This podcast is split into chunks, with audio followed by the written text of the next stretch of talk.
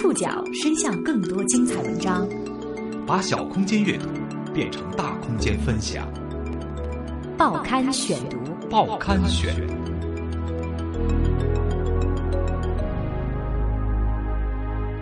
把小空间阅读变成大空间分享，欢迎各位收听今天的报刊选读，我是宋宇。今天为大家选读的文章综合了《新民周刊》的系列报道。二零一五年的大银幕几乎要被各种未来科技刷屏，超能陆战队、复仇者联盟二、超能查派、机械姬，还有终结者、创战记、我机器人以及 N 部漫威系列作品正蓄势待发。自从人工智能的概念诞生以来，它和人类之间的关系就一直是各种文艺作品探讨的热点。乐观的理性派认为，人类终将和机器人和谐共处。悲观的理性派则认为，人类必然会毁于自己创造的智能之手。如果有一天人工智能真的诞生了，他们会怎么思考上述问题呢？他们会把人类视为自己的同类吗？报刊选读今天为您讲述他们和我们。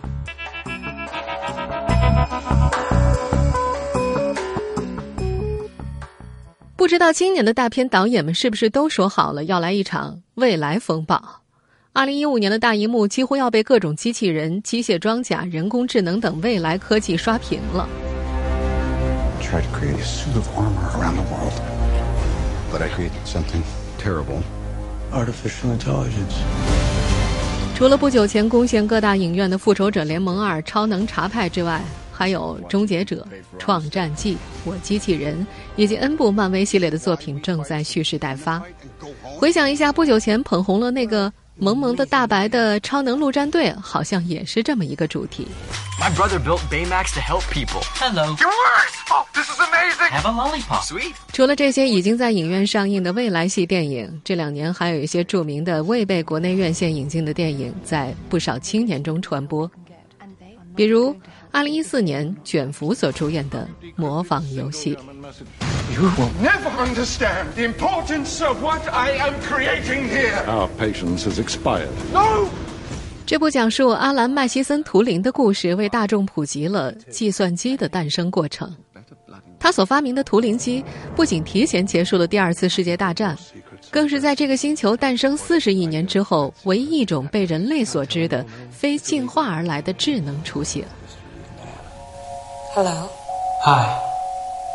Do you have a name? Ava. 二零一五年，二十八天后的编剧亚历克斯·加兰的导演处女作《机械姬》大获好评。最近他在国内的社交媒体上也很红火。这部电影再次把人工智能推到了全世界爱科幻的青年的茶余饭后。Did you know that Nathan brought me here to test you? 有一些问题讨论的非常热烈，怎么让 AI？也就是人工智能理解人类的道德体系，AI 造反了怎么办？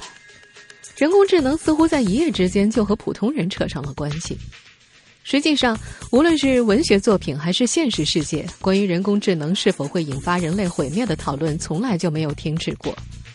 二零一五年年初，特斯拉的 CEO 马斯克和科学家霍金等人更是签署公开信，呼吁人们关注人工智能的安全性。马斯克多次表示，人工智能很可能会召唤出恶魔，在五年之内就可能会发生人类不可控制的事情。他甚至还将人工智能视为超过核武器的人类最大威胁。而霍金则得出结论称，彻底开发人工智能可能会导致人类灭亡。那么，人工智能究竟会在什么时候超越人类呢？Google 的总工程师科兹维尔认为，可能是二零五零年，计算机将会进化到和人类一样聪明，而根据摩尔定律，在那两年之后，他们的聪明度还将翻倍。到那个时候，把世界拱手让给他们，也是意料之中的事情，因为他们比我们知道的要多得多，而且还会不断进步。也许时至今日。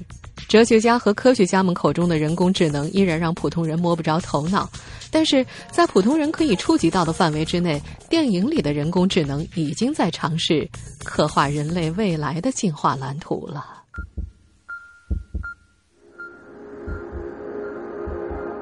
人类进化的终极奥义到底是什么？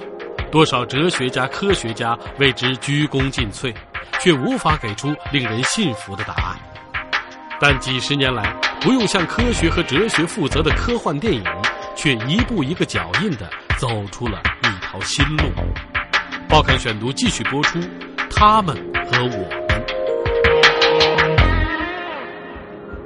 长久以来，人类以万物之灵的角色长期霸占着这颗星球，在基因里就带着不相信这个世界上还有比人类更聪明的物种。这种骄傲持续到什么时候，我们并不清楚。但是，一九九七年深蓝计算机战胜世界国际象棋冠军卡斯帕罗夫的那一刻，无疑是对这种骄傲的狠狠的一击。在那时候，到底谁会更聪明的争论一度甚嚣尘上，因为那次不是科幻啊，是活生生的现实。已经有如此现实作为征兆，于是人工智能最终取代人类的电影立刻层出不穷。卡斯帕罗夫失败两周年之后，科幻界与电影特效界的双重里程碑《黑客帝国》上映了。是我。都准备好了吗？不该是你接我的班儿。可是我想要接你的班。你挺喜欢他，想看看他？你别胡扯了。他会送命的，知道吗？莫菲斯认为他最合适。你呢？我怎么认为无关紧要？啊，你不信吧？你听见什么了吗？什么？你觉得线路没有问题吗？我看没问题。啊，我得挂了。电影三部曲之外，害怕观众的脑洞不够大，跟不上沃卓斯基姐弟的节奏。另外又推出了一部由九部动画片组成的动画《黑客帝国》。这些故事可以解释电影三部曲当中一些没有机会解释的缘起缘灭。于是，《黑客帝国》成为迄今为止。最完整的描述人类与人工智能关系的电影，其中不光有让观众尖叫的暴力美学和末日风情，更有对人工智能统治下的政治、宗教、科技发展等多方面的讨论。对，你怎么了？你的脸色有点白。啊，我的电脑。你有过这种感觉吗？闹不清楚是醒着还是做梦。嗯，常有。还记得当年和小伙伴一起窝在家里看完 DVD 时，有一种不寒而栗的茫然感。看这个系列的人工智能电影，不能够细琢磨。细琢磨之后，你会发现，你不能斩钉截铁的指出自己没有生活在 Matrix 当中。或许我们现在正是在 Matrix 当中讨论 Matrix 是否能够最终掌控人类这个话题呢？二十一世纪初期，天网。一个军事防卫系统自我觉醒，把人类视为它存在的威胁。天网决定先发制人。核战争的幸存者称这一事件为审判日。幸存者只能面对新的噩梦，他们与机器展开生死较量。为了追踪消灭人类，天网制造了大批终结者。我们现在听到的这个片段出自与《黑客帝国》相仿，但是更加商业化的电影《终结者》系列。在这个系列的电影里，同样给出了人类被人工智能奴役的结果。唯一不同的是，人类和天网的战斗还没有分出真正的胜负，所以七十多岁的美国前加州州长施瓦辛格还得继续出演《终结者》的第六集。同样，最近在社交网络当中引发讨论的机械姬，也是这样的思路。So how does a programmer get to be meeting the CEO? I won a competition. The president can't get Mr. Garrick on the phone. You got the golden ticket. 这部电影讲述的故事很简单，说的是一个 IT 公司的员工佳丽被老板 Nathan 邀请到与世隔绝的秘密基地，参与对世界上第一个人工智能机器人 Eva 的图灵测试。I want to talk to you about the greatest scientific event in the history of man. Are you building an AI? Hello. Hi. Do you have a name? Ava. 结果。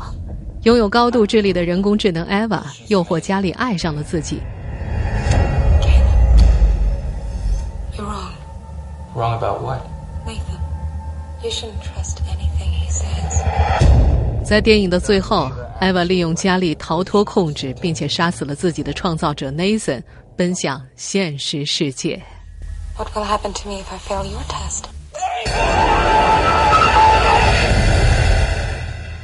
这种必然的弑父情节，仿佛是这类电影中人工智能所先天携带的必然功能。归根到底，也是人类对自身缺陷的担心。一旦有一种高于人类的智慧出现，当他发现面前的物种不仅有贪婪自私的缺点，还有骄傲易怒、妄自尊大的毛病的时候，你觉得他会有什么选择呢？他会教你？即使在马戏团里，你也没见过人类教老鼠跳舞吧？当然，也有不是那么悲观的电影存在。去年大热的《星际穿越》中，一直以百分之二十五的幽默感陪伴男主角的，看着像冰箱门又像四根不锈钢筷子拼成的机器人 TARS，就是人类理性开发人工智能的结果。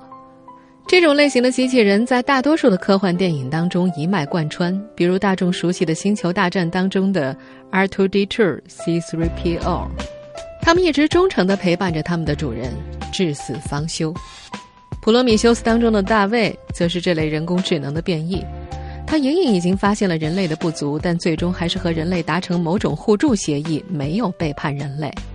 在这类电影当中。人类和人工智能之间的关系相对来说要缓和很多，甚至可以用默默温情来形容。库布里克在生前一直要拍摄一部关于人工智能的电影，遗憾的是，电影还在他的笔记本里，他便离世了。去世前，他把笔记本送给了斯蒂芬·斯皮尔伯格，后者拍出了当年名动一时的 AI 人工智能。据说，在这部电影当中，斯皮尔伯格彻底毁掉了库布里克冷酷的一面，最终把这部电影搞成了赚人眼泪的好莱坞煽情大片。Please, please make me into a real live boy.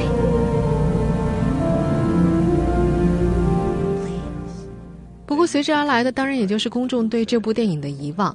人工智能获得意识之后，开始渴望母爱，当时就有人提出了质疑。这人工智能不能因为名字里带了一个人字，就得和人一样恋母吧？从上述两个流派的人工智能电影当中，我们不难看出，人类和人工智能的关系，要么是亲密如好朋友，要么就是暴力如杀父仇人。那么，到底还有没有另外一种方式的关系存在呢？其实，机器人与人工智能风已经不知道刮了多少年了。想要造出一个能够和人类智力水平相当的 AI 人工智能，显然并不容易。如果像前面的科学家们所说的那样，人工智能真的被造出来了，这些个人工智能又会如何看待我们？这是一个更加复杂的问题。在电影《模仿游戏》中，人工智能之父图灵自言自语地说：“他的思维和我们不一样。”是的。我们总是在用我们的思维思考人类与人工智能的关系，但谁又曾经想过，如果人工智能真的诞生了，他会如何看待我们？如果一个人工智能真的到了能够独立判断、独立学习的水平，他会把我们人类视为自己的同类吗？报刊选读继续播出，他们和我们。要回答这个问题，我们先得来分析一下什么是同类。说到同类，我们先得来说说生物的社会性。具有社会性的生物在自然界并不罕见，蚂蚁、蜜蜂、大猩猩等都能在不同程度上显示出高度的分工合作，这和人类社会有些相似。实际上，这些生物的集体行为强大的令人惊讶。比如，工蜂可以心甘情愿地外出觅食，喂养蜂王和幼虫；面对入侵者时，不惜进行自杀式的攻击。我们都知道，蜜蜂在蛰刺之后自己也会很快死去。而蚂蚁种族当中的红火蚁在溺水时会迅速有序地促成一个漂浮的球体，保证处在球形中的部分同类有机会生存下去。这是一种大公无私的典范。然而，这些生物。他们的团结友爱往往有个决绝的界限，那就是只对本群的同类有效。对于其他种类的生物或者不属于本群的同类生物，其手段的残酷性同样令人啧舌。比如，成年的雄性黑猩猩如果遇到其他族群的幼年黑猩猩，通常都会毫不犹豫地将其杀死。类似的现象，其实在人类历史上也很常见，在氏族社会。部落冲突的战俘往往会被杀掉祭神，在一些地区甚至会被视为合法的食物。到了封建时代，诸侯国之间的战争也偶尔会伴有对战俘的大规模屠杀，比如战神白起那令人遗憾的坑埋赵族。即便到了工业社会，仍然有人将异族的性命视为草芥。美国先贤们对于印第安土著的逼迫，二战中德国人对犹太人的大规模残害，还有发生在中国南京的大屠杀，都是这种残忍行为的突出表现。甚至到了后工业时代，一些地球上的落后地区还时不时发生对于异族的种族灭绝惨案。这种种现象的背后逻辑往往是惊人的一致。非我族类，其心必异。对于这些异类，完全不必也不该采取和同类相同的道德标准，怎么狠就怎么来。上述现象，无论是黑猩猩还是人类，可能有一个共同的成因，那就是 DNA。在数万年的进化过程当中，如何让自己的 DNA 延续下去，成为每一个物种所面临的最严峻的考验，也成为大多数生物建立行为模式的终极指南。为了让 DNA 延续下去。个体会努力争取一切繁殖的机会，或不惜代价的保护自己的幼崽。更深一步，会尽量让拥有共同 DNA 的其他个体获得繁殖生存的机会。蜜蜂和蚂蚁的行为似乎就可以归类于此。但是，在人类脱离自然，慢慢形成更高层次的社会文明之后，DNA 那说一不二的强权却被悄悄的逐渐稀释了。所有直接血缘关系的兄弟姐妹扩展到拥有共同祖先的氏族，也就是有相同姓氏；从以居住地为依据的诸侯国扩展到以身份认同为主的民族国家。比如炎黄子孙就曾被用作与夷狄区分开来。慢慢的，人类对于我的同类的认定范围不断扩大开来，也更加善待自己的同类，甚至可以为了保护同类做出自我牺牲。而这些显然都是不利于自己的 DNA 延续的。这种认同感的扩大有多种可能，但是都和 DNA 或者和血缘渐行渐远。相反，人类的思想、感情、精神因素在其中的作用则越来越大。有些人是出于宗教上的认知，另外一些人则是完全出自道德和信念的考量。为了保护同类，甘冒生命危险，也并不追求有形或者无形的报偿。战场上的军人，大火中的消防员，面对恐怖分子的警察，都是我们身边常见的例子。同时，这种高尚的品质可以超越 DNA 传播下去。人类的语言文字能力，让思想的传播不再依赖繁殖本身，由此克服了无私的基因容易被演化淘汰的悖论。借用道金斯在《自私的基因》一书当中的话来说，只有人类才能够反抗基因的暴政。进入信息时代后，人类对于谁是同类的问题又有了一些新的波动，既有所扩大，也有所收缩。这种扩大和收缩又是否对未来的人工智能产生影响呢？报刊选读继续播出，他们和我们。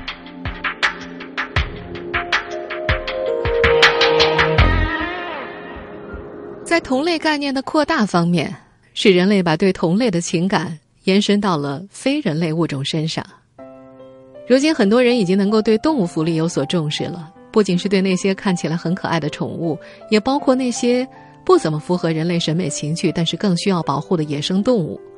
连一些行为有趣的机器人都能够获得人类的认可，包括那只飞到月球上的兔子——玉兔号月球车。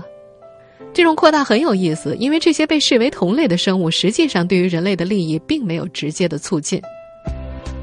在圣经当中有一个非常著名的典故，耶稣说：“你要爱你们的邻居，如同你们自己。”一个人问：“谁是我的邻居呢？”耶稣就举了好撒玛利亚人的例子，并且说：“这样能够帮助别人的人，就是你的邻居。”在这儿，我们不考虑宗教本身的教义，这里头对于邻居或者说对于同类的认定标准，还是带有一些功利主义色彩。也就是说，无论是 DNA 的价值观使得人类产生了舍己利他的行为，潜台词都是这对人类的整体利益而言是有益的。但是我们前面提到的对野生动物的保护，显然不在于此。也可以说，人类此刻的共情已经超越了物种间的界限，甚至超越了生物的本能。而在关于“我是同类”概念的收缩方面，则主要体现在敌人刑法上。这个由德国法学家雅各布斯所提出的观点，简单而言就是对于社会的敌人要区别对待，不能给予他们和公民一样的法律权利。比如说，允许秘密监听、限制出入境、延长审判前的羁押期限、缩短上诉期限等等。而社会的敌人主要指那些危害国家安全、实施恐怖袭击的特殊罪犯。基于这种理论，美国在二战期间就制定了《敌国侨民法案》，将大量的日本裔美国人集中居住。在反恐战争开打之后，则设立了关塔纳摩监狱，将大批的恐怖分子不定罪就羁押。很难说清这种做法是否正确，但是它显然是将一部分敌对分子从同类的概念当中剔除出去了。此外，谁是同类的问题也还存在着一些争议区域，比如。克隆人算不算人类呢？电影《银翼杀手》当中就表现过这种深深的纠结，而在另外一部经典的电影《E.T.》当中所抛出的问题，则是：如果有外星生物，我们该把他们视为同类吗？他们又会怎么看待我们呢？在说了一大圈之后，我们终于回到之前所提出的那个问题上：如果一个人类发明的人工智能真的到了能够独立判断、独立学习的水平，他会把我们人类？视为自己的同类吗？请注意这儿的前提：人工智能学习了人类的知识、人类的智慧，和人类一样能够思考。如果他走了大多数人类的路子，把人类也纳入了同类的范畴，那真的应该庆幸，至少智能机器人在对待人类上不会随心所欲。但是，如果人工智能只把另一个人工智能视为同类，拒不承认人类的同类地位，那么问题可能就会非常麻烦了。就像我们在煮开牛奶的时候不会考虑细菌的痛苦一样，《黑客帝国》里的 Matrix 把人类做成生物电池的时候，也没有任何的负疚感。至于如何促进人工智能产生对人类的认同感，有个例子，或许可以借鉴。在频繁接触、共同生活之后，人类的移情作用往往会投射到宠物身上，甚至会投射到扫地机器人和家用轿车的身上，产生强烈的认同感和感情。不过，人类的行为当然会对人工智能的感情产生影响。如果在不远的将来能够思考、有感情，在智力上又超越人类的人工智能发现，人类只不过把他们的同类当作用过就扔的工具。比如你经常更换的手机，他们会不会感到愤怒和心寒呢？未来事情究竟会朝着哪个方向发展？以现在的科技水平，普通人依然不得而知。或许某一天，一个真正意义的人工智能会坐在门槛上望着夕阳，苦苦思考着：人类和另一个人工智能，谁才是自己的邻居呢？听众朋友，以上您收听的是《报刊选读》，他们和我们，我是宋宇，感谢各位的收听。今天节目内容综合了《新民周刊》的系列报道。收听节目复播，您可以关注《报刊选读》的公众微信号，我们的微信号码是《报刊选读》拼音全拼。下次节目时间再见。